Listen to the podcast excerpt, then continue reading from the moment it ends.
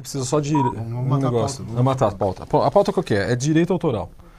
Tem um monte de gente pegando. Internet agora parece terra de ninguém. Ela vai até Ah, usar. direito autoral na internet. Direito autoral. Ela- Qualquer um pega qualquer coisa, isso, aquilo. Então é uma, é uma advogada, a doutora Gisele. Conosco, a doutora Gisele Cruz, advogada especialista em direito digital e direito criminal. Gisele, plágio, pirataria, a gente conhece. Isso é muito frequente no Brasil, na internet? É sim, Davi. Acontece muito mais do que o que a gente imagina. O que ocorre é que muitas vezes esses casos, quando eles são punidos pelos judiciários, às vezes não tem a devida fama por aí, né? Então, tem um caso para te contar. O que aconteceu? Eh, eles foram fazer o trabalho escolar e deram um Ctrl-C, Ctrl-V no material ali que encontraram Copia na cola, web. Copia e cola. Não citaram a fonte, então eles fizeram uma apropriação desse, dessa autoria, como se fossem eles, e entregaram isso para a professora. Hoje em dia já existem softwares que detectam, ah, o professor joga uma frase disso num programa, esse programa já detecta onde que isso está na internet. O professor detectou que era plágio. E plágio é pirataria, é violação de direitos autorais, é um crime, está no artigo 184 do Código Penal. Como eles são menores de idade, eles não podem ser presos, então eles sofrem uma medida é, socioeducativa que é imposta pelo juiz né, da vara da infância e juventude. O juiz determinou que eles fizessem resumo à mão, manuscrito, de três livros do Guimarães Rosa. Essa foi a pena deles. Então eles tiveram que ler o livro Tiveram que ler o e livro. escrever, manuscrever, Manuscrito, né? Folhinha de papel ao maço, igual antigamente, como no meu tempo. né? Há casos graves? Uma empresa da área de comunicação, publicidade, precisava desenvolver identidade visual de eh, uma cliente sua, que era uma empresa na área de ecoturismo. O chefe passou o, o, o job pro, pro seu estagiário. Aí O estagiário lá, com aquela pilha de coisas para fazer, né? Jogou na, na internet alguns termos de busca e caiu numa foto de dois passarinhos. Ele achou interessante, achou a foto bonita. Ele vetorizou essa imagem. Era também é, parte das atividades desse estagiário criar imagens e tudo. Ele trabalhava na parte de criação. E ele vetorizou essa imagem, apresentou para o chefe. O chefe não questionou nada, não foi verificar a fonte nem nada. Ok, tá ótimo, maravilhoso, perfeito. Vamos usar essa imagem para fazer a identidade visual do nosso cliente. E aí construíram tudo: cartão, banner, folder, por aí vai. Apresentaram para o cliente. O cliente adorou, Foi pra feira. foi para feira, colocou o banner na frente do seu estabelecimento, distribuiu milhares de cartões no mercado, né?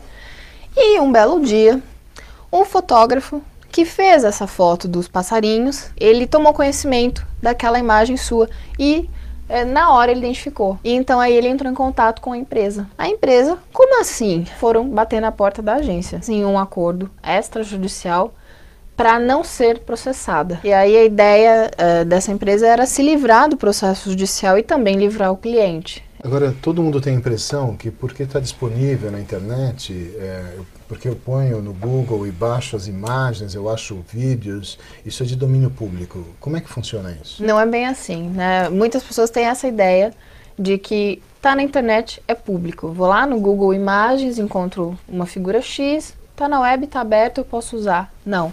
Cada conteúdo tem a sua licença devida. E cabe ao usuário desse material respeitar a licença. Quer dizer, não é terra de ninguém. Não, internet não é terra de ninguém, não é terra sem lei. Código Penal, Código de Defesa do Consumidor, Código Civil, tudo vale. Então é aquela coisa que não tem lei na internet. Não, não é assim. O mundo, ele é um só, hoje em dia, né?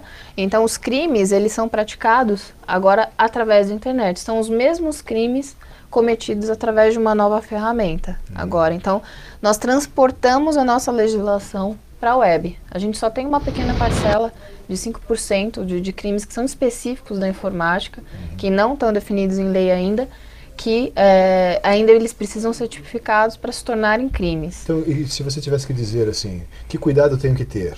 É, como é que eu, que que eu mudo no meu comportamento para eu evitar esse tipo de problema?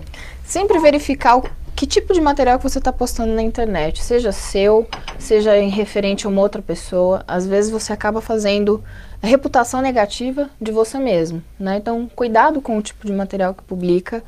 Sempre que for publicar fotos de amigos e tudo, pedir para a pessoa autorização, manda a imagem por e-mail para evitar algum dissabor.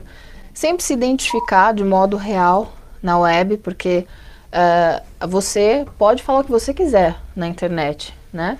Desde que você se identifique. O anonimato, ele é vedado na nossa Constituição para prática de crimes. Então, fazer um perfil fake e sair difamando ali uma pessoa, isso é crime. Você pode fazer uma navegação ali anônima, sem se identificar, mas desde que você não pratique nenhum ato, né? Ter muito cuidado com, com o, tipo de, o tipo de material que você posta, para não gerar problemas para você e para os outros. Então, aí fica uma, uma, uma pergunta muito assim, é, a, a, ligada aos jovens hoje em dia, que tudo eles publicam nas redes sociais, tudo eles falam, e você está se expondo demais também. Então, eu sempre digo que a gente tem que tomar o seguinte cuidado. O que não pode ser registrado não deve ser publicado. Então, para que né, um casal de adolescentes, uh, de jovens namorados ali, filmar cenas íntimas, fotografar?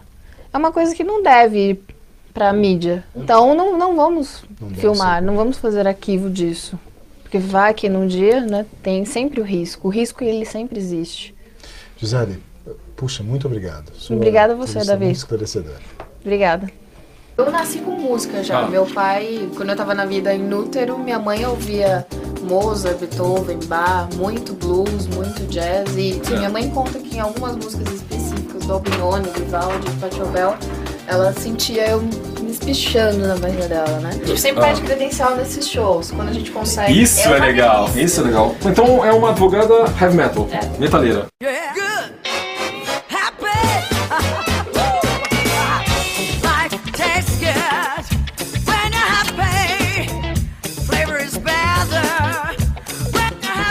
Descubra Nescafé Dolce Gusto, a solução perfeita para desfrutar o melhor expresso, expresso intenso, café lungo, cappuccino, chocotino, latte macchiato.